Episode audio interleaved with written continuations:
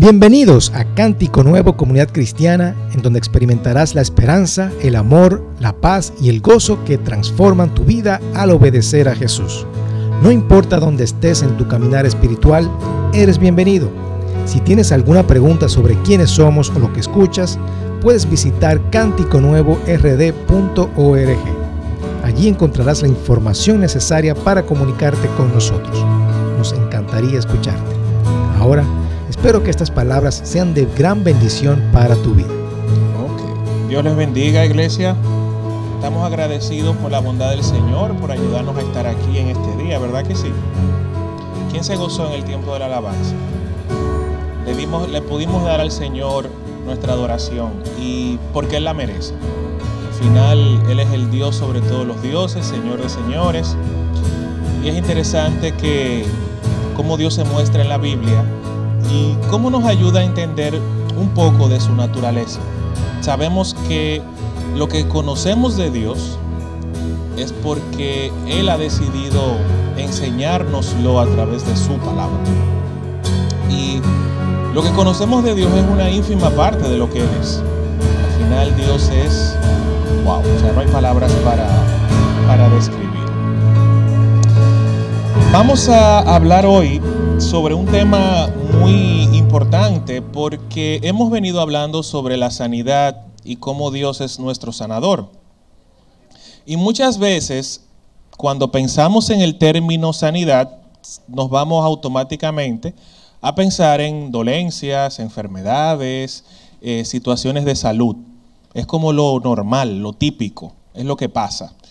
Pero yo quiero que hoy nosotros entremos en la palabra del Señor para entender un aspecto de Dios que, que va más allá de sanar nuestra salud. Un aspecto de Dios que va mucho más allá de lo que es la sanidad tal y cual nosotros la conocemos.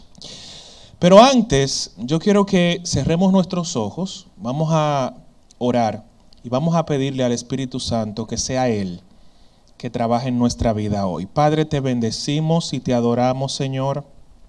Honramos tu nombre. Y en esta mañana te entregamos nuestra mente en el nombre de Jesús. Ponemos en tus manos nuestros pensamientos, Señor.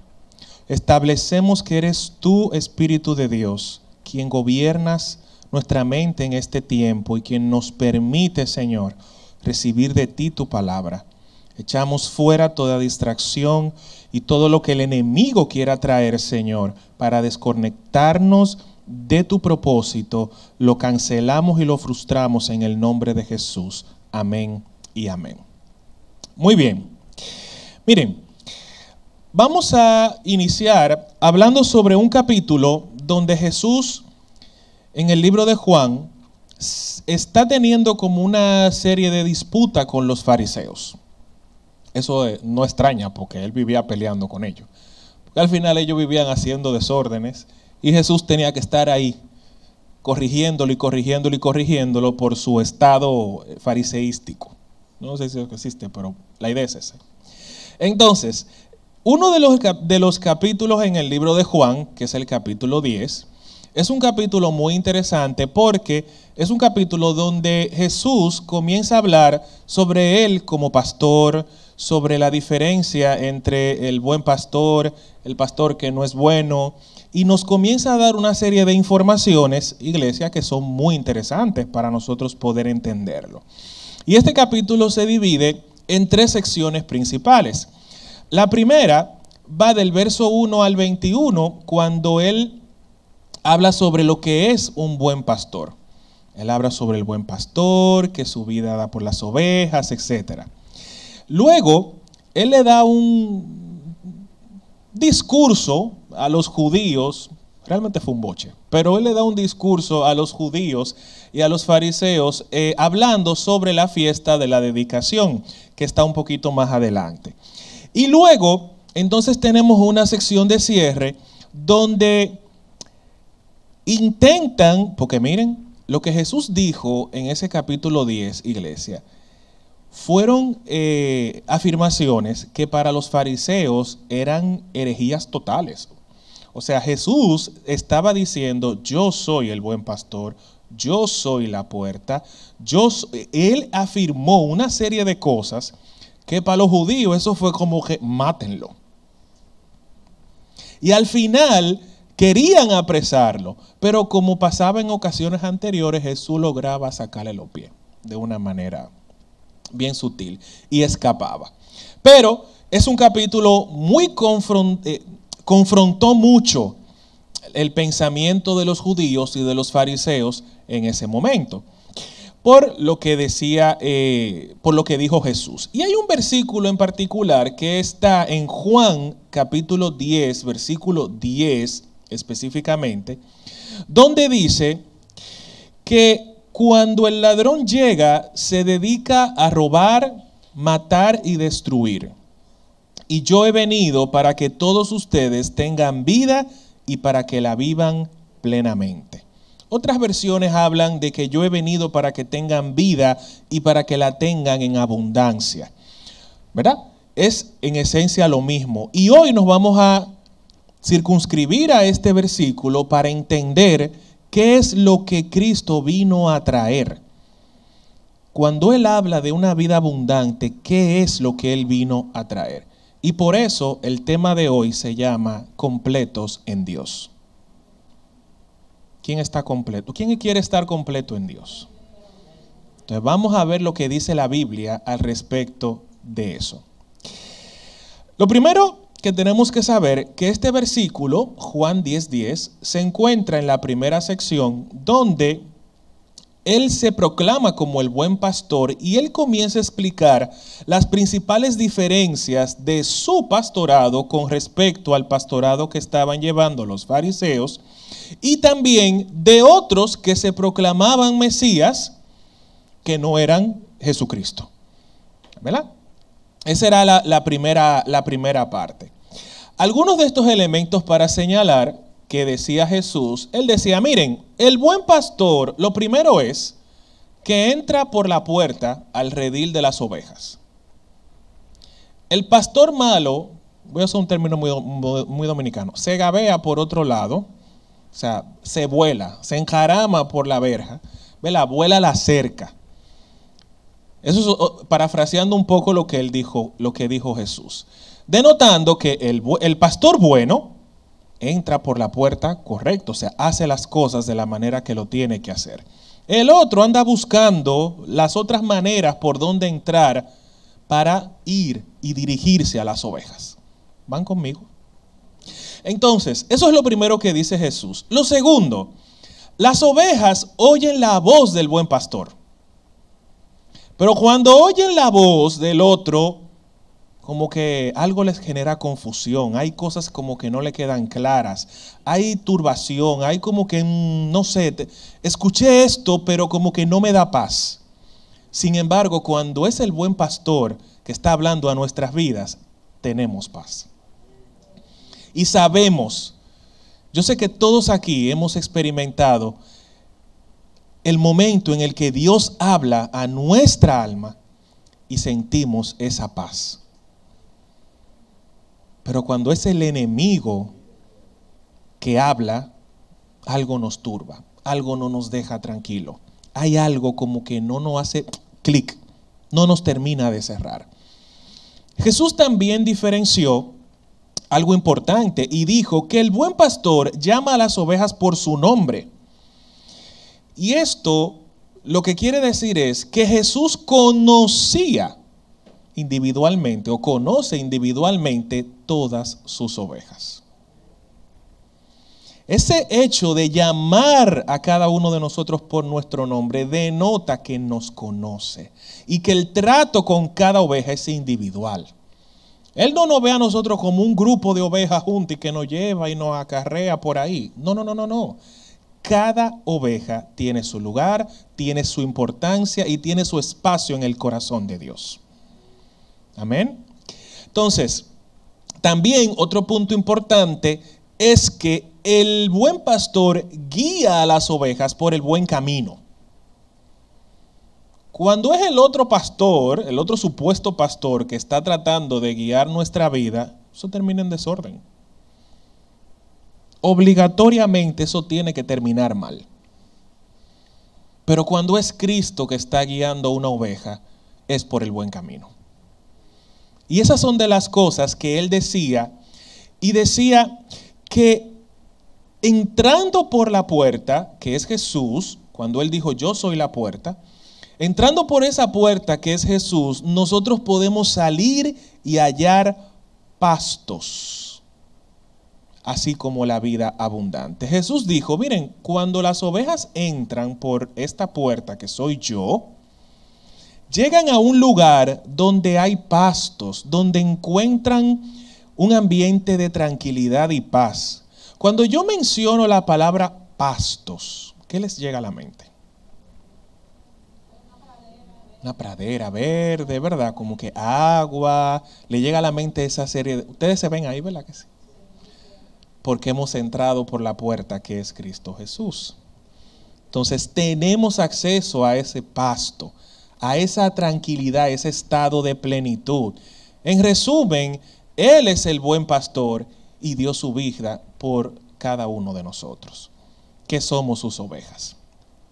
Entonces, ya sabemos lo que Cristo ha dicho, que es un buen pastor y que es un mal pastor. Y esa diferencia Jesús la marcó porque como yo dije anteriormente, habían otros que se habían presentado como Cristo, como que, ah, yo soy el Mesías. Y todavía pueden aparecer personas que dicen, yo soy el enviado. Entonces, ante esas personas, Jesús dijo, eh, eh, eh, el buen pastor entra por la puerta, no se gabea, no trata de llegar a las ovejas de una manera incorrecta, sino que llega por la manera que es el buen pastor guía por el buen camino. El buen pastor, en resumen, dio su vida por las ovejas. Y nadie ha dado su vida por las ovejas, sino solamente Jesús. Ahora, cuando, Jesús dice que entramos por esa puerta y llegamos a, a, a esos pastos que nosotros imaginamos, ¿verdad? Esas praderas, esa agua y esa fuente, eso tiene mucho que ver con el tema de hoy porque es lo que nosotros llamamos una vida plena. Y vamos a hablar un poco sobre lo que eso significa. ¿Van conmigo? En el diccionario de Oxford define la palabra plenitud como el estado de una cosa o de una persona que ha alcanzado su momento de máxima perfección o desarrollo. Es decir, cuando nosotros hemos alcanzado nuestro máximo estado de crecimiento y desarrollo personal o lo que sea, nosotros nos sentimos plenos. Eso es sentirse pleno. Cuando vemos que nos sentimos realizados, nos sentimos como que hemos llegado. ¿Recuerdan el, apóstol Pablo cuando le dijo a Timoteo, he corrido la carrera, he ganado la batalla, he guardado la fe? Ese es un estado de plenitud. En ese momento, Pablo ya se sentía pleno. Eso es un estado de plenitud. Entonces, esta palabra también se usa para hacer referencia a un estado de bienestar, de integridad, a un estado de equilibrio que una persona siente cuando todo va bien. Cuando todo en nuestra vida está bien, está en orden, no hay relativamente ninguna preocupación, eso es un estado de plenitud.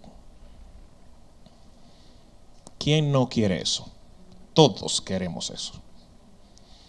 Todos queremos llegar a un estado de sentirnos plenos en Dios. Pero hay algo interesante, que cuando hablamos de esto, estamos diciendo que esa plenitud no solamente tiene que ver con, nuestra, con un área de nuestra vida. Nos sentimos plenos cuando estamos bien de salud, pero también cuando a nivel laboral, profesional, nos sentimos tranquilos, nos sentimos estables, cuando a nivel personal nos sentimos felices, nos sentimos desarrollados, cuando a nivel financiero entendemos que nuestras necesidades están cubiertas y que todo está fluyendo bien, pero tienen que ocurrir todas esas cosas. Porque si yo estoy bueno, no me voy a poner yo como ejemplo. Si alguien está eh, bien financieramente, pero la salud está mal, no se va a sentir pleno. Si alguien está bien de salud, pero el dinero flojea, no se va a sentir pleno. Si alguien tiene salud, tiene dinero, pero no es feliz a nivel personal, no se va a sentir pleno. Para yo poder decir que estoy pleno, todas las cosas tienen que ocurrir a la vez. ¿Me voy explicando bien? Ahora, es interesante que sepamos, iglesia, algo. Ese estado de plenitud es la voluntad de Dios para nosotros. Ese estado donde todo está bien es la voluntad de Dios para nosotros. La Biblia dice en Jeremías, yo sé los pensamientos que tengo acerca de ustedes, pensamientos de bien y no de mal.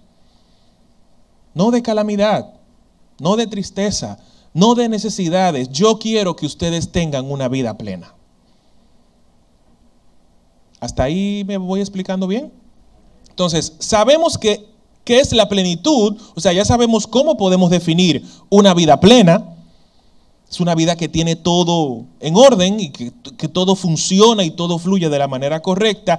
Y lo segundo, y lo más importante, es que ese estado de plenitud es la voluntad de Dios para nosotros. Y eso tenemos que sembrarlo aquí. Y luego vamos a ver por qué. Tenemos que fijar esa, esa verdad en nuestro entendimiento. La vida cristiana es algo muy emocionante, es algo vibrante, y realmente es una vida que está muy llena de paz, de gozo, de propósito y de sentido. O sea, cuando nosotros empezamos este caminar con Dios, entendemos que, bueno, aceptamos a Cristo, somos salvos y ya, todo acabó. Pues no. Cuando aceptamos a Cristo, inicia nuestro recorrido hacia una vida plena.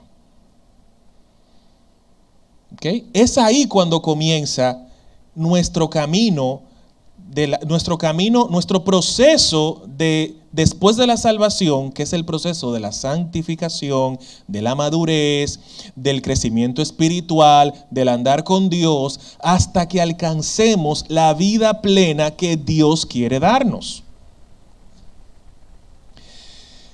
Cuando nosotros recibimos de Él, todo lo que vamos necesitando en nuestra vida para poder experimentar esa plenitud que Él quiere darnos y que podemos vivir una vida que realmente marque la diferencia. Porque si yo vengo a Cristo y mi vida sigue igual, ¿para qué vine? No. Si yo vengo a Cristo es porque necesito la salvación. Y yo necesito que mi vida cambie. Y yo necesito que algo en mí cambie. Esa es la razón. Y la mayoría de nosotros, por no decir todos, hemos venido a Cristo porque entendemos que nos falta algo. No nos sentimos pleno. No nos sentimos completos en Dios. Y entonces, si yo vengo a Cristo y no hay ninguna diferencia, ¿para qué vine? No tiene sentido. Porque cuando, y esta es una de las cosas que está en la Biblia, iglesia, cuando Dios toca la vida de un ser humano, tiene que cambiar. Algo tiene que cambiar. Cosas tienen que ocurrir. Movimientos se tienen que dar. La vida de esa persona no puede seguir igual. Si Cristo toca la vida de una persona, esa vida va a cambiar. Entonces, nuestra vida tiene que marcar una diferencia con respecto a lo que éramos antes de conocer a Dios. Y es interesante lo que la Biblia también enseña. Dice Jesús, no se preocupen por el que van a comer, miren las aves del cielo a veces yo salgo a, orar a mi balcón y veo los pajaritos de aquí para allá y llevando el nido y llevando el alimento y pasan mucho, muchísimos pajaritos pasan por ahí. Y yo los veo y es como una manera de yo recordarme a mí mismo mira, ellos no trabajan, ellos no hacen nada y Dios les da el alimento. Y cuando a las flores de mi esposa se le ocurre florecer, entonces eh, las veo y digo, y mira qué bonitas se ven, no tejen, no hacen nada, y mira qué bonita Dios las viste. Entonces Jesús dice, no se afanen por el que comer, por el que beber, porque el Padre sabe que de esas cosas ustedes tienen necesidad. O sea, Dios no solamente, Dios primero nos da lo que necesitamos. Pero ¿saben qué? No solamente Él nos da lo que nosotros necesitamos, sino que a veces nos da más de lo que necesitamos. Hay cosas que no necesitamos y Dios nos las da, porque Él es el papá. Y cuando la Biblia enseña y dice que yo les daré cosas que ojos no han visto, oídos no han escuchado, no han subido en corazón de hombre, Dios está hablando de darnos más, no solo de lo que necesitamos, sino más de lo que esperamos. Porque es Dios.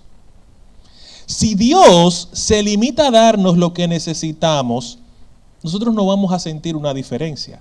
Pero cuando vemos a Dios moverse más allá de lo que necesitamos y esperamos, entonces decimos, tiene que ser el único y verdadero Dios que está obrando en mi vida. Entonces, iglesia, entendamos que Dios no solamente nos da lo que necesitamos, sino que Él se compromete a añadir cosas que no son necesarias, pero nos llenan de plenitud porque Él quiere llevarnos a ese estado de bienestar. Entonces, volvamos a leer lo que dice Juan 10:10. Cuando el ladrón llega, se dedica a robar, matar y destruir. Yo he venido para que todos ustedes tengan vida y para que la vivan plenamente. Vamos a ver también lo que dice Salmos 23:5 que es otro verso que tenemos por ahí. Dice, aunque, bueno, esta es la versión TLA, pero este es el, Salmo 23, ¿verdad? Dice, aunque se enojen mis enemigos, tú me ofreces un banquete y me llenas de felicidad, me das un trato especial. Digan conmigo, un trato especial en la versión que conocemos normal, tú aderezas mesas delante de mis angustiadores. Eso es lo que quiere decir la Biblia ahí. Fíjense que lo que Dios nos da frente a nuestros enemigos es un trato especial, o sea, nos quiere llenar de felicidad. Vamos a ver lo que dice el libro de Efesios capítulo 3, versículo 20. Dice, y aquel que es poderoso para hacer todas las cosas mucho más abundantemente, diga conmigo, abundantemente, de lo que pedimos o entendemos, o sea, Dios dice, yo voy a hacer cosas en tu vida mucho más abundantemente de lo que tú me pidas y de lo que tú entiendes. O sea, lo que llega a nuestro entendimiento de lo que podemos esperar de Dios, Dios se compromete a superarlo en su soberano poder. Y dice, ¿por qué? Porque dice que es según el poder que actúa en nosotros. ¿Qué podemos aprender de esto, iglesia? podemos aprender que una vida plena solamente tiene lugar en una relación con Dios. El que no tiene una relación con Dios no puede decir yo me siento pleno, no lo va a decir. Y si lo dice, se está engañando a sí mismo. Porque sin Dios no hay verdadera plenitud. Para yo poder decir, me siento pleno, tengo que tener una relación con Dios, obligado. Si no es así, usted está diciendo otra cosa. Y otra cosa importante es que puede decir, me siento pleno, pero eso le dura, le dura poco. Y luego vamos a ver por qué. También la plenitud de Dios toca todas nuestras áreas, nuestras áreas emocionales, nuestras áreas físicas, materiales, relacionales, profesionales y familiares. O sea, todo lo que tiene que ver con nosotros, todo lo que concierne a nosotros, Dios obra para que también esté en ese equilibrio. Cuando el Salmo 23 dice eh, copa rebosante, porque hay una parte de ese versículo en la versión Reina Valera del Salmo 23 que dice, harás mi copa rebosante, rebosarás mi copa, ¿verdad? Lo que quiere decir es que son expresiones muy similares a más abundantemente, a plenamente, que son que tienen que ver con la intención del corazón de Dios de sobrepasar nuestras, nuestras expectativas y que solo Él puede sorprendernos. A mí me encantan las sorpresas de Dios. Porque cuando Dios me sorprende, primero me está diciendo, yo soy el Dios verdadero. Y segundo, me está diciendo, yo estoy atento a lo que tu corazón necesita y aún más allá de lo que tú entiendes. Entonces, esa sorpresa que Dios, esa capacidad que Dios tiene de sorprendernos, iglesia, solamente Dios puede hacerlo. La vida, la vida plena que Dios nos quiere ofrecer implica un sentido de balance y equilibrio en todas nuestras áreas, de manera que nos sintamos completos, digan conmigo, completos completos en Dios y que nada nos falta. Pero, pero, pero, pero, pero. Y aquí viene un pero muy grande. ¿Qué nos enseña el mundo? Muchas veces el mundo dice, bueno, si, pensamos fuera de Dios, para yo sentirme pleno, yo necesito primero que las cosas fueras, externas, estén bien que mis finanzas estén bien, que mis relaciones familiares estén bien, que mi matrimonio esté bien, que mi trabajo esté bien. O sea, yo necesito que todas esas cosas externas estén bien para entonces yo decir, bueno, me siento pleno. ¿Hasta ahí van conmigo? Eso es lo que nosotros podemos entender y decir, bueno, para yo sentirme pleno necesito que esas cosas estén así. Sin embargo, en el reino de Dios, la cosa es totalmente opuesta. ¿Qué nos dice tercera de Juan, versículo 2? Y no digo capítulo porque tiene un solo. Tercera de Juan, capítulo 2. Amado, yo deseo que tú seas prosperado en todas las cosas y que tenga salud, así como prospera tu alma. Según este versículo, nuestro estado de bienestar y plenitud inicia ¿dónde? En nuestra alma. El apóstol, el Espíritu Santo, a través del apóstol Juan, le está diciendo a Gallo: Mira, así como tu alma prospera, o sea, tu alma tiene que sentirse próspera primero. Y así como está de próspera tu alma, entonces yo deseo que todo lo demás prospere y que tenga salud. ¿Y qué es lo que nos dice esto?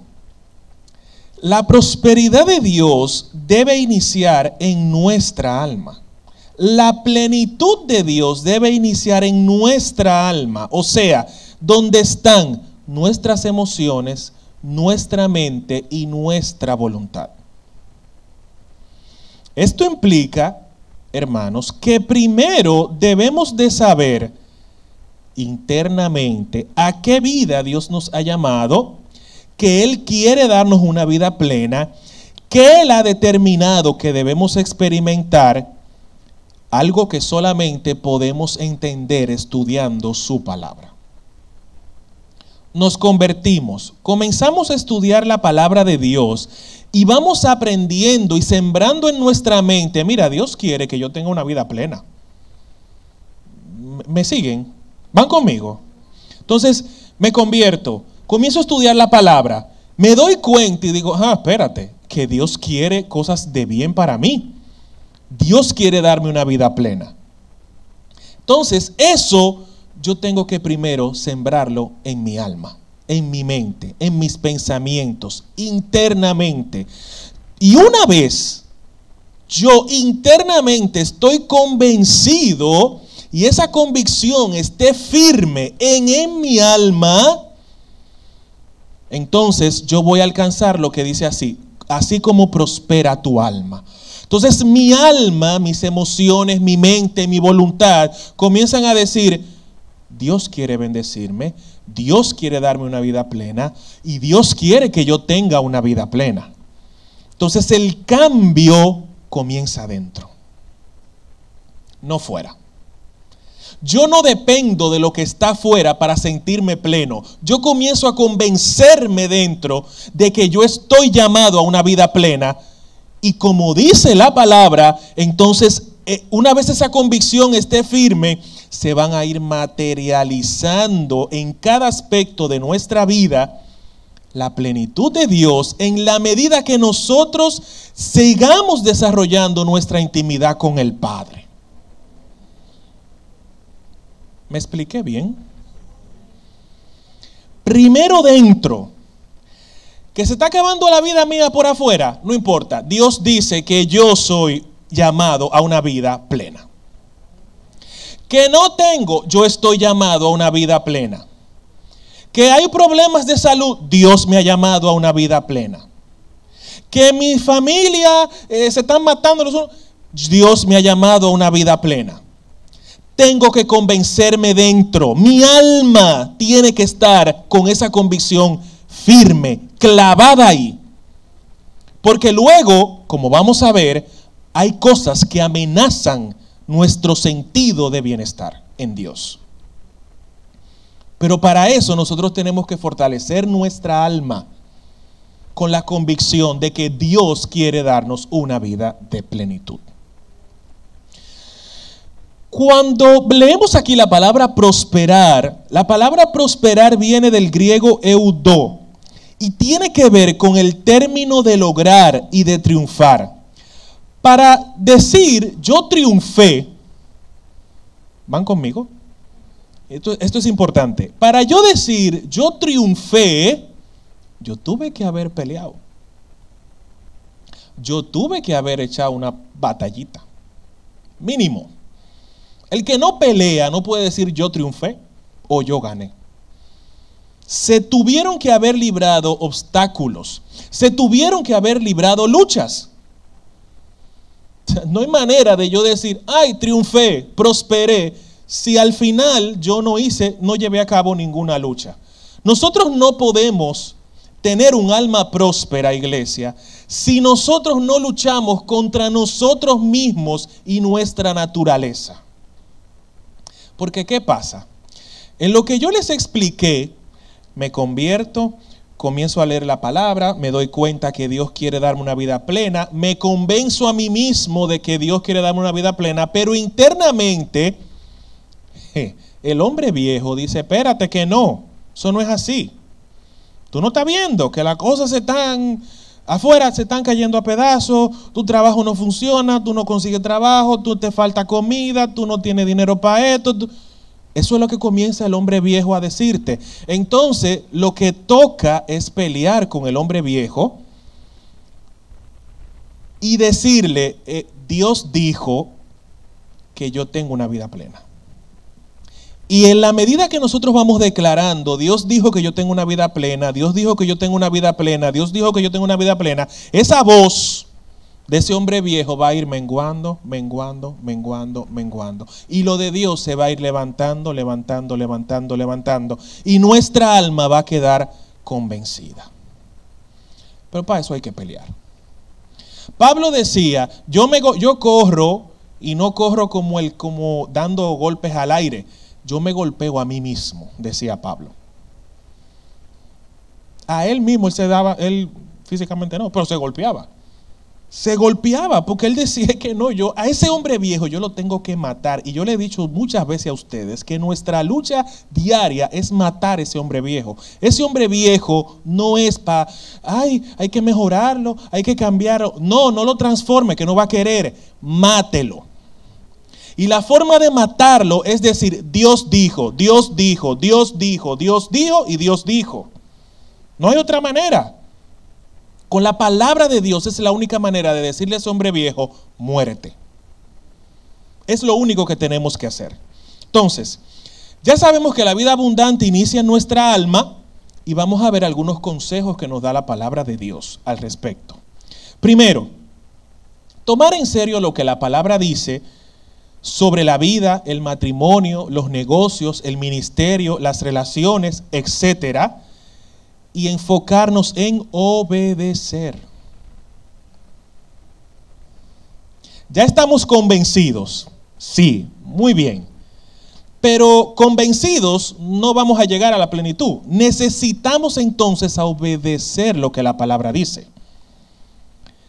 No me siento pleno en las finanzas. Bueno, la Biblia dice cómo tú tienes que manejarte en las finanzas. Estás siendo prudente. Piensa que mi matrimonio no funciona. La Biblia dice cómo tiene que funcionar un matrimonio. ¿Lo estás haciendo? No que no me llevo bien con mi jefe. La Biblia dice que te someta. ¿Te estás sometiendo a tu autoridad? La Biblia comienza a decirnos cómo nosotros tenemos que manejarnos para alcanzar esa vida plena en lo material, porque ya en lo espiritual estamos convencidos, pero en lo material queremos verlo. Queremos ver que se materialice. Entonces, para que eso pase, tenemos que comenzar a obedecer la palabra de Dios. Y lo que le dijo Dios a, a Josué en el capítulo 1, versículo 8, dice, nunca se apartará de tu boca este libro de la ley, sino que de día y de noche meditarás en él para que guardes y hagas. Hay gente que se lo guarda pero no hace. O habemos personas que a veces no guardamos el mandamiento lo entendemos, pero no lo hacemos.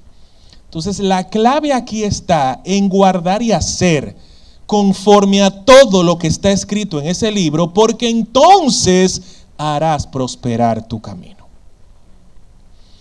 Si guardamos y no hacemos, no, nuestro camino no va a prosperar. No vamos a alcanzar el sentido de plenitud. Hay que guardar y hacer las dos cosas. Segundo, Segundo consejo que nos da la Biblia, no encubrir nuestros pecados. ¿Qué dice Proverbios capítulo 28, versículo 13? El que oculta sus pecados no prosperará. Pero el que los confiesa y se aparta de ellos alcanzará misericordia. Recordemos, prosperar significa triunfar y para triunfar hay que luchar. Entonces, si yo encubro mis pecados, no voy a prosperar, es decir, yo no voy a triunfar, es decir, voy a perder la batalla. Entonces, necesitamos confesar nuestros pecados. Mantener pecados ocultos nos lleva a un estado de deterioro espiritual, emocional altísimo y que toca muchas áreas de nuestra vida. Entonces usted tiene que buscar, yo no le estoy diciendo, mire, coja un letrero y escriba, yo hice esto, lo otro. No, no se trata de eso. Les estoy diciendo, busque la manera de, primero, confesarle a Dios sus pecados, pero usted necesita encontrar a alguien con quien hablar de sus faltas y sus pecados. Eso es bíblico. La Biblia dice, confesaos los pecados los unos a los otros.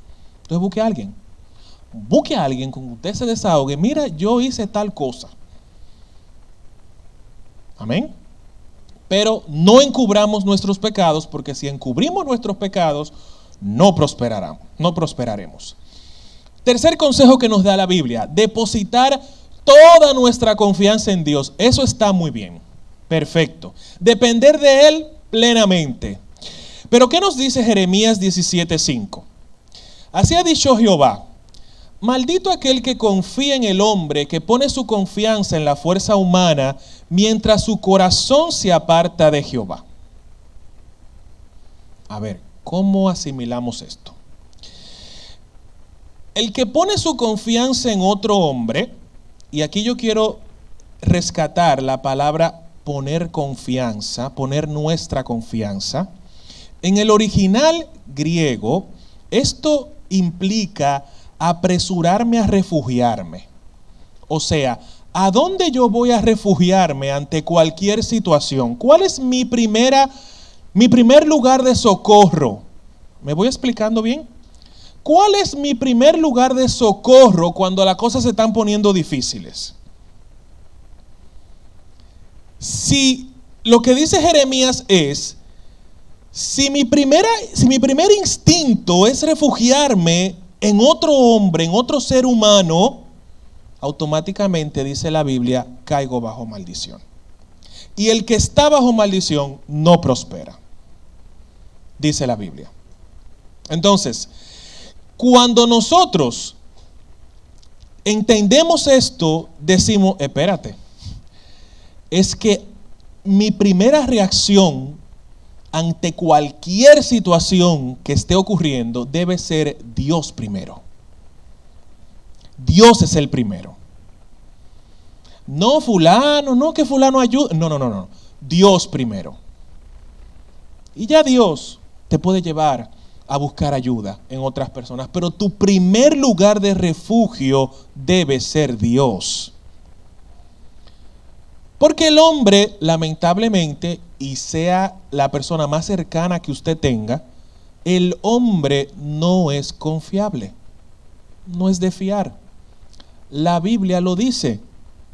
El hombre no es de fiar y por eso es tan penalizado hasta cierto punto, porque fíjense lo que dice, maldito aquel que confía en el hombre, que su primer instinto es otra persona para buscar refugio y ayuda. ¿Qué nos dice Salmo 146, 5? Bienaventurado aquel cuyo ayudador es el Dios de Jacob y cuya esperanza está en Jehová su Dios. Bienaventurado, prosperado aquel que su confianza es Dios.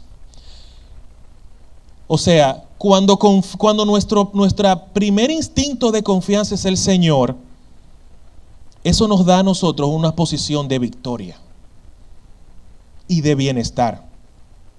Otro consejo que nos da la Biblia es que la generosidad produce prosperidad. ¿Qué dice Deuteronomio 15:10? Sin falta le darás y no serás mezquino de corazón cuando le des, porque por ello te bendecirá Jehová tu Dios. ¿Qué nos dice el mundo? El que da lo que tiene a pedir se queda. ¿Y qué dice Dios? Dad y se te dará, y se te dará, y se te dará. Tú das y se te dará. Ese es el reino de Dios versus lo que nos enseña el mundo. La Biblia nos enseña a ser generosos. Si somos generosos, alcanzaremos prosperidad.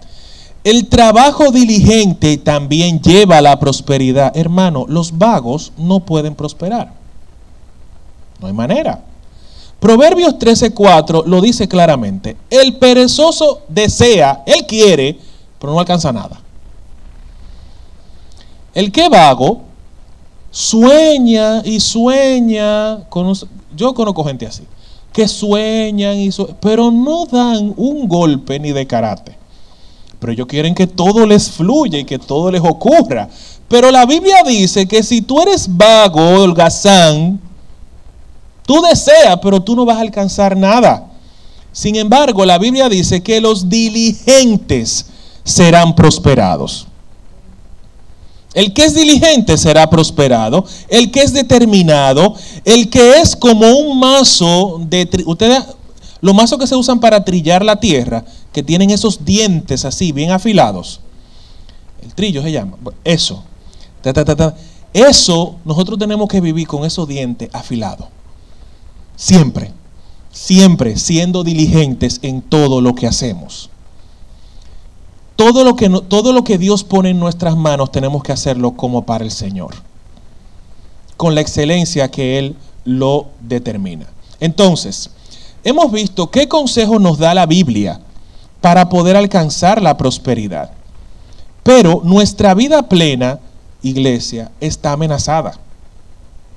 Porque nos convencemos internamente de cuál es la vida que Dios quiere darnos.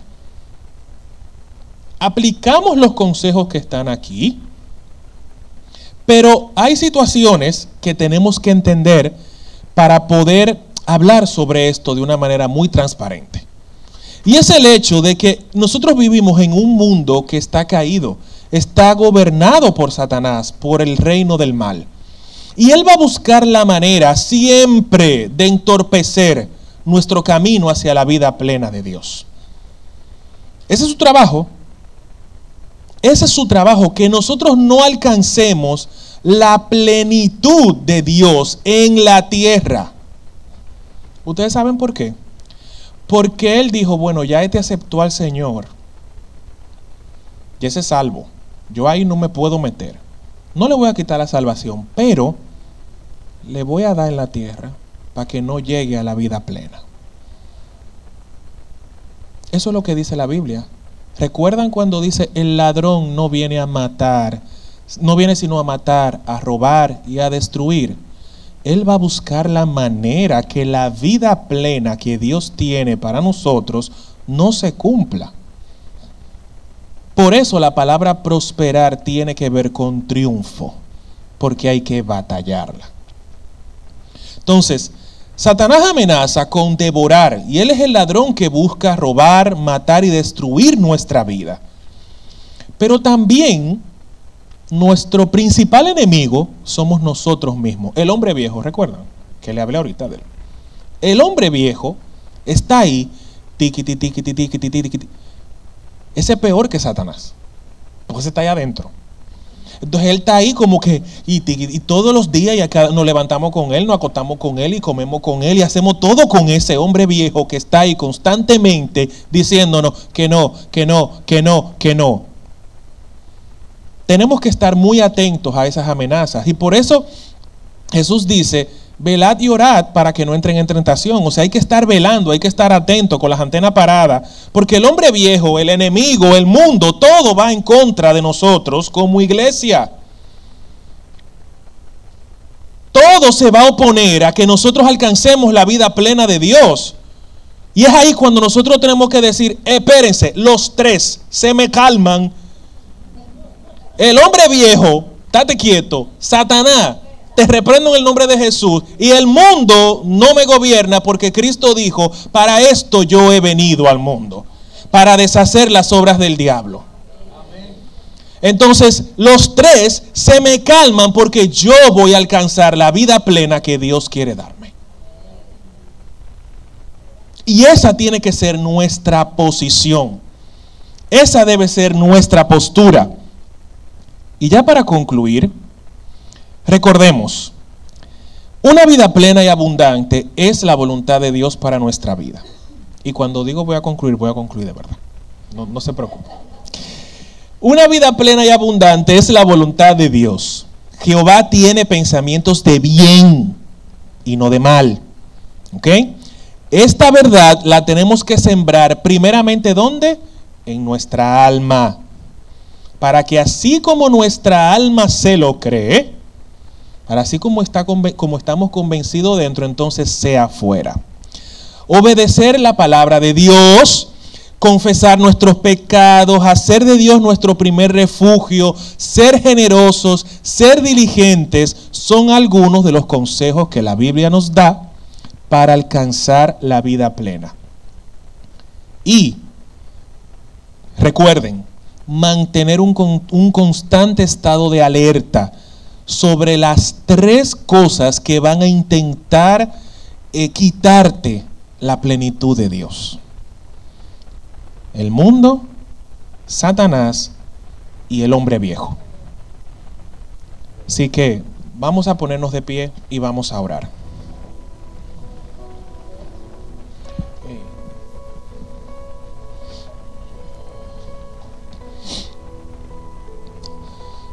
Padre, te damos gracias, Señor. Padre, yo he podido, Padre, oír tu voz. Y he podido, Señor, entender que tú quieres llevarnos, Señor, a una vida plena. Tú quieres que estemos completos en ti, que nada nos falte y que podamos experimentar, Señor, ese estado de plenitud. Yo te pido en esta hora, oh Dios, primero que tú nos ayudes, Señor, a callar toda voz interna, Padre, que nos aleja de tu plan y de tu propósito. Y te pido, Señor, que tú toques las mentes, los corazones de cada uno de nosotros, Señor, para que en nuestra alma, Señor, nos convenzamos, oh Dios, de que tú quieres darnos el bien que no merecemos, pero que tú no lo quieres dar. Señor, lo recibimos en esta hora. Echamos fuera toda incredulidad, Señor, y decidimos creer. Creer, Señor, en que tú nos quieres dar una vida plena. Señor, cerramos nuestros oídos a toda voz que no sea la tuya. Cerramos nuestra mente a todo pensamiento que no es tuyo. Cerramos nuestras emociones a toda emoción que no viene de ti.